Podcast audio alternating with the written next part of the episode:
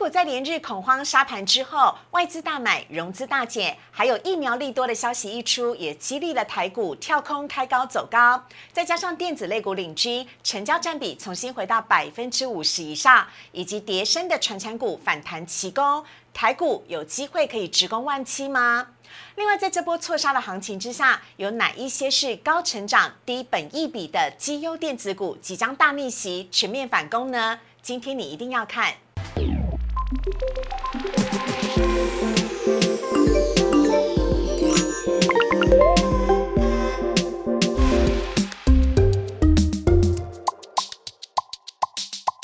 股市人炒店标股在里面，大家好，我是主持人施伟。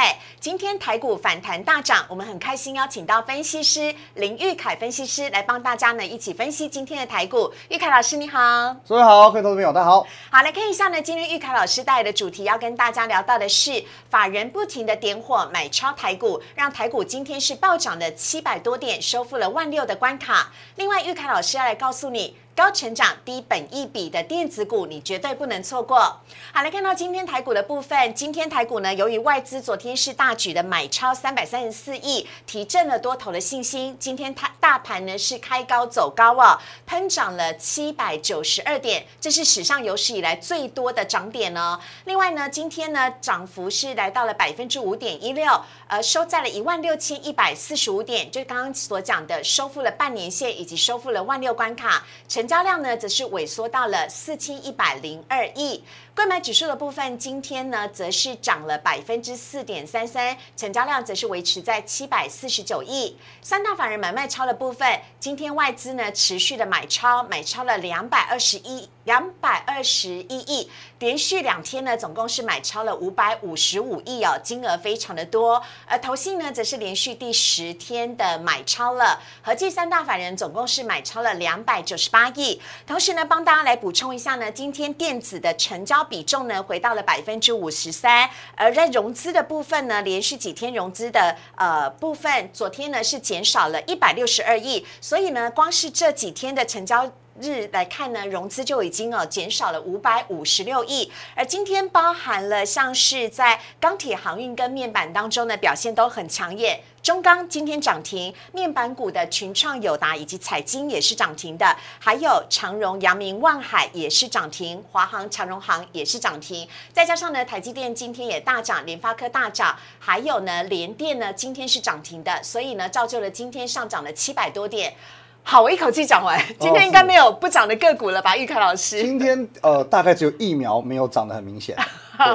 OK，好，今天呢就是昨天大涨的生技股、疫苗股是，但今天呢是呃股股价是拉回休息的。哈，我们请教一下玉凯老师啊，今天台股表现的这么的强劲，反弹的力道，嗯，接下来有机会会重新的攻上。万七的关卡吗？我觉得很有机会，但是有几个条件要先满足。好，那首先就是说，因为今天毕竟在这个成交量的部分是有一些些萎缩，嗯，哦，连续几天的萎缩呢，到今天大概也回到大约是四千两百亿左右，嗯，可是我觉得说，在一个良性的攻击盘，可能明天的成交量要稍微放大到五千亿左右，哦，算会算是比较健康一些。那同时这个涨点至少也要来到。一百点以上，是我觉得才能延续这个动能啊。那我们也可以看到说，哦，就图片来讲话，好，台股今天才刚刚站上那个那条均线五日线，对对。那五日线呢，其实我们讲这个是短线的这个攻击气势当中很重要的一条均线。嗯，所以说台股要沿着这条五日线持续往上做进攻的话，表示说它必须要慢慢慢慢哦，至少每天有一一点点成长，一点点成长，哦，至少一两百点一两百点这样的涨点，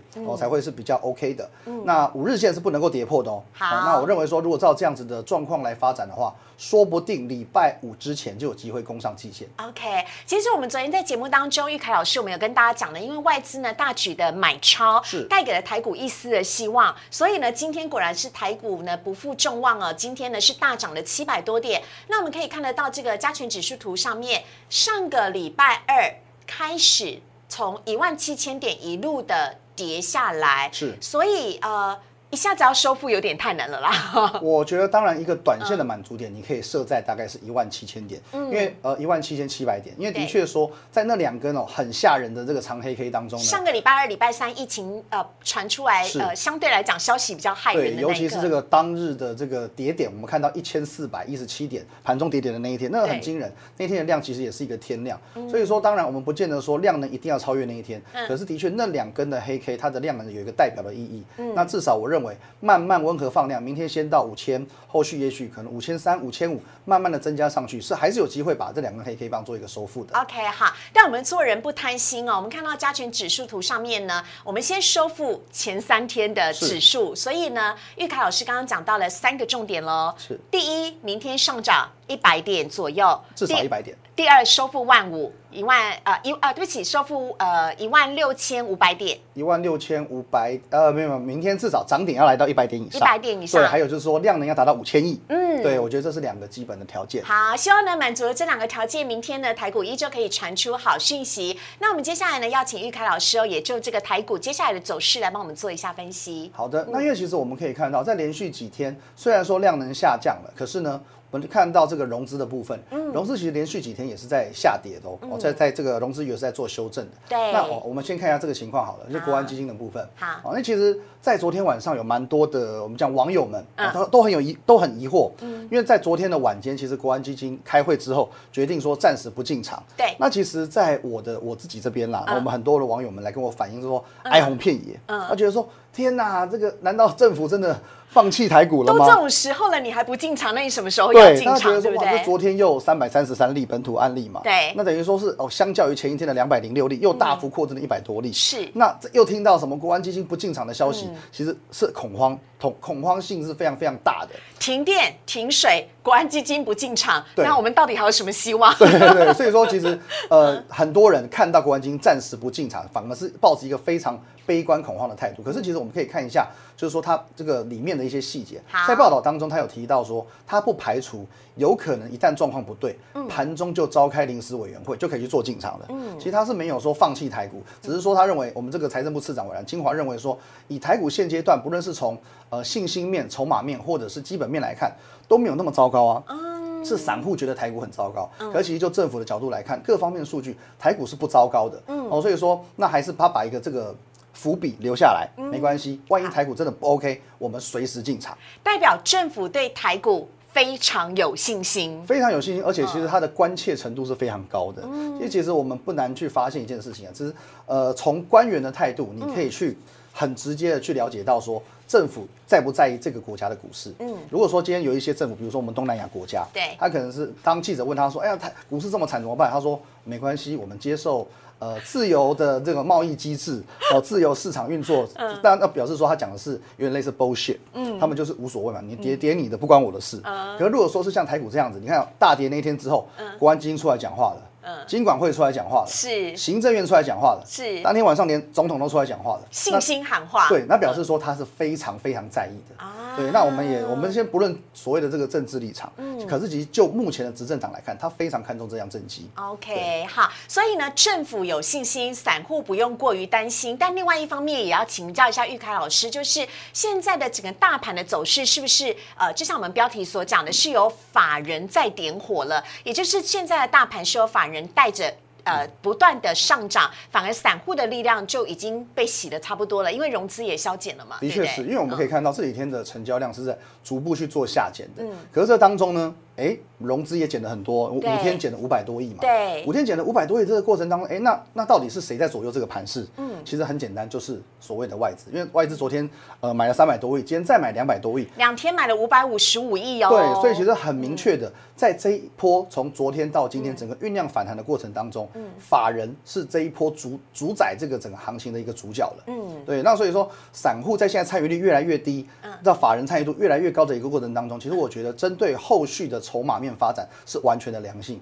法人在拉抬大盘，应该比散户拉抬还要更有利吧？对，因为我觉得，之前整个台股的氛围啊，这个气氛太不健康。哎、我很担心哎、我每天都想说，我今天买这只股票，最后会不会被当冲冲的乱七对对对，就？是当冲太多，然后 然后这最近每天的违约交割一堆。对我跟你讲，我真的是很不鼓励当冲。违约交割创天价，对，真的是很很不鼓励嘛！你这没有没有那个屁股硬要去吃那个泻药，对，所以吃一吃吃一吃，哇，真的是脱肛了，对，对真的会有这样的情况。比喻好贴切对，我哦们。是比较直接一点的，就就希望大家知道说我们有多少能力做多少事。搞得这样子违约交割，当然对大环境来讲是好事，可是对散户来讲绝对不会是好事。绝对不是好事啦，所以我们看到刚刚的那一张加权走势图的最下面，玉凯老师也帮我们把融资的维持率的这个部分也调出来了，对不是的对？，对，因为其实融资维持率往往下降哦，嗯因为我们讲融资维持率是代表说一个散户的信心程度，我们持股的信心程度。那如果融资维持率大概低于一百三，就表示说这个有断头危机要发生了嘛。可是呢，哎，我们发现说，哎，现在融资维持率一直往下走，往下走的过程当中呢，哦，那也表示说现在其实很多借用。融资来操作的投资人，他是相对紧张的，相对紧张就好。就是我们是一讲会怕就好，会怕对，希望你们是谨慎一点哦，不要再来那么任意的去干预行情了。对对对对，投资朋友，我们先稍微休息一下，让主力、让三大法人来帮我们拉抬今天的大盘呢。好，这是今天大盘的解析，跟大家一块分享。接下来呢，我们等会休休息一下，进一段广告，回来玉凯老师要来告诉你高成长、低本益比的电子股有哪一些。请上网搜寻股市热炒店，按赞、订阅、分享，开启小铃铛。哪些股票会涨？哪些股票会跌？独家标股在哪里？股市热炒店告诉你。所有的投资朋友念兹在兹的就是我手上的电子股要开始涨了吗？好，请不要担心哦，因为今天呢，林玉凯分析师呢要带来的是呢，主题是高成长低本益股的电子股，准备要大逆袭喽！赶快来看一下你手上有没有这几只的电子股，我们也请玉凯老师帮我们进一下今天主题。好的，那我们来看一下哪些是高成长、低本益比的电子股呢？嗯，好，我们来看一下我今天准备了几档股票。首先，我们来看到这个电子比重，其实我们可以发现，大概在应该是一两个礼拜之前，嗯其实在电子股的成交比重一度有来到呃三十七个 percent。好低哦，十年的新低，那表示说哎大家都去什么？都去玩船产了哎，没有那他把这个电子股弃之如敝履。可是现在呢，哦，在这几个交易日，电子股回神了。嗯而且其实我们可以留意到，在这一波整个台股下跌的过程当中，嗯，有一个法人，他是最勇敢的，谁连续十个交易日带着钢盔往前冲。啊？姓投名姓的先生，对对对，就是 投信，信投信是连续十天去做买超的哦。嗯而且投信买超，如果我们把这个最近三个日的买卖超的前十名抓出来看的话，嗯其实你会发现他很集中的在做买电子、卖船产的动作。哦，真的吗？对，因为其实我们讲这个是一个机会成本的概念。嗯其实船产股其实它算是最晚跌下来的，嗯对所以它前波在股灾的这个初期，它都还是一直在往上走。嗯那换句话说，其实电子股已经来到相对的低点，嗯而船产股在相对高点。对那这个时候很多电子股其实已经砍到见骨了。所以 OK 好，对对对，所以在嗯这个时间点，其实反而把资金拉回来操作电子股的风险是相对较低的。哦，原来投信在打个这个算对，盘还是打这。个算盘。那我们来看一下，我们有几档电子股，然后我们今天带来了五档，嗯，哦，那它都是有所谓这个低本一笔的一个概念，嗯，哦，那我们直接一档一档来看。好我们先看这个表格的部分。好，好，我们来看一下哦，这个技嘉第一季的 EPS 已经公布了，是四点三四元，是非常亮丽的成绩单对。那预估全年度呢，应该赚到十块钱是没有任何问题的。好如果我们以昨天的收盘价来算，一百零六点五元，嗯天哪，十点六倍的股票，这个本一比的这种股票到哪里去找？对其实我们讲说，在大多头行情，你要去找电子股在十倍本一比附近，这是难如登天。嗯，对，如果不是因为说哦有这一波这个沙盘所赐，而且是很特定的杀杀电子股的话，其实这很多这些。我们讲，这算是真正被埋没的钻石都不会浮浮现出来。那望红更离谱，因为其实哦，第一季虽然 EPS 没有那么漂亮，可是呢，对今年度而已哎对，可是今年度的这个嗯 EPS 还是可以推估四块到五块。嗯那以昨天的收盘价三十四点九元来说的话，哇塞，七倍到八点八倍的本益比。以记忆体族群来说，旺宏这怎么可以想得到买得到这么低的一个价格？啊那当然更不用讲联发科了，现在是我们的第二名的全职股。是那联发科其实我们讲大家都喜欢，第一个、嗯 OPPO 的单接到了，高阶的这个天玑两千也准备要推出来了。对那还有什么？还有现在他很了解股民在想什么，所以我连续三年我加发鼓励。哎，对，那在第一季的整个 EPS 又超出市场的预期，嗯那今年的财测也超出全市场全法人的预期。今年保守估计啊，很多家法人都估，它在今年度可以赚到六十元没问题。嗯以它昨天的这个收盘价九百一十四元，IC 设计股的龙头十五倍，这这完全都没有道理。哎，有机会站上千元大关吗？它应该是个准千金才我对。它绝对是准千金，嗯因为其实以联发科来讲的话，说大多头行情市场给予二十二十五甚至三十倍本一比，这个都叫做合情合理。嗯那等于说已经是腰斩了，十五倍本一比哪里找？对，那那再来我们看往下一档看，九哎，元委屈他了，好委屈联发科。这里每一档股票都是委屈，我都认为他们都委屈到了。九元是九元是做那个 mini LED 的，比较偏重在设备的部分。嗯可是以 mini mini LED 这个族群，虽然说沉寂一段时间了，嗯可是呢，今年呃第一季赚到了将近两块钱好，全年度赚六块。以昨天收盘价十一倍本一比，我也觉得太离谱。哦我真的都是来到正常来讲应该是多少左右？正常来讲，其实我觉得十五到二十倍，这都是合理数字。哦，对，也是因为这种千载难逢的沙盘，所以你还能买到十一倍的九元。是对，那宏硕来说的话呢，因为它是这个算是线束比较传统一点的这个产业，啊啊电线电线缆电，但但是其实它在四月份的法说会他已经讲喽，他接到 Tesla 订单了。真的？对，那 Tesla 我们知道说这个可能不不论是政府设备嘛，或者是家用的这个充电桩，你都要一条充电线。对。就是从充电桩连接到充电枪的这条线，是。其实这一条线大概是七公尺，嗯。这个是给我们的台湾的宏硕去做的。对，所以说而这个且是每一个充电桩都需要宏硕的这个基础设备。对对对，那你可以看宏硕，其实当然去年它在调整体质，在第一季它已经顺利转亏为盈到零点三元。嗯，可是呢，它今年度由于这个 Tesla 大量出货，它在下半年的这个 EPS 可能可以迅速提高到全年度六元到七元。嗯昨天收盘价五十四块，本益比六六七倍而已。嗯，我真的觉得说这个都是便宜到太离谱。也应该有到十至少十倍的本益比才对吧？对，这嗯我觉得我我真的觉得太离谱，因为其实这种机会就像说，所以你因为你您在台北也生活蛮长一段时间，对，信义计划区的房价你一定了解，嗯，如果说今天信义计划区，百万元以上啊，对。随便都是单平一百二十万、一百三十万，对如果今天我三十万卖你，你要不要？哎当然要。对，就是这样，就是这样的概念。嗯现在去买这些股票，这种千载难逢的本益比，就如同说你是买三十万一平的信义区，就是这样的概念啊。对。嗯，好，所以这是千载难逢的几率哦。这个玉凯分析师帮大家把这个推估的本益比跟现在的股价通通都算出来了。这五档应该只是一个代表性的电子股而已吧，对不对？对还有更多的钻石你可以去挖，但是呢，这五档绝对是盘面上面非常具有代表性的。技嘉、旺宏、联发科、九元跟宏硕，提供给大家来做参考跟分享的个股。好，接下来呢要来看到的是呢，今天网友呢提出很多的问题，要来请教玉凯分析师了。好，首先先来看到的是，呃，接下来呢，大盘如果要攻上万七呢，最主要看哪几只的股票作为参考的指标？是联发科吗？还是台积电、红海，或者是长荣？好的，那其实这几档标的算是大家比较常见的标的，可是我觉得每一档股票都有它的代表意义。哎，怎么说？那应该来讲，联发科刚刚举过了，它算是低本益比的 IC 设计的代表。嗯，龙头哦对，IC 设计龙头。那台积电呢，就是台股权重的一个代表。对那当然台积电最近因为它筹码凌乱的问题，它比较没有那么容易涨。可是接下来我认为说台积电也应该要准备表态了。哎，它盘整很久，盘整很久，可是你看有一天在上个礼拜三的时候，对台积电一度杀到五百一十八块。很低。对，，过去其实最让人诟病的就是说，大家觉得台积电的殖利率太低了。嗯你明明赚这么多钱，你又是护国神山，为什么你就是发钱发的这么小气？哎，这样相对来讲，联发科就很联发科大，很大方，可是其实说台积电也不是他小气，因为他今年的鼓励政策还没有公布嘛。嗯可是当要到六月吧，六月份对可是即便说他没有公布，当他在上礼拜跌到五百一十八块的那一天，其实他的殖利率也也将近要两个 percent 了，已经这个数字已经勉勉强强对得起市场对他的期望。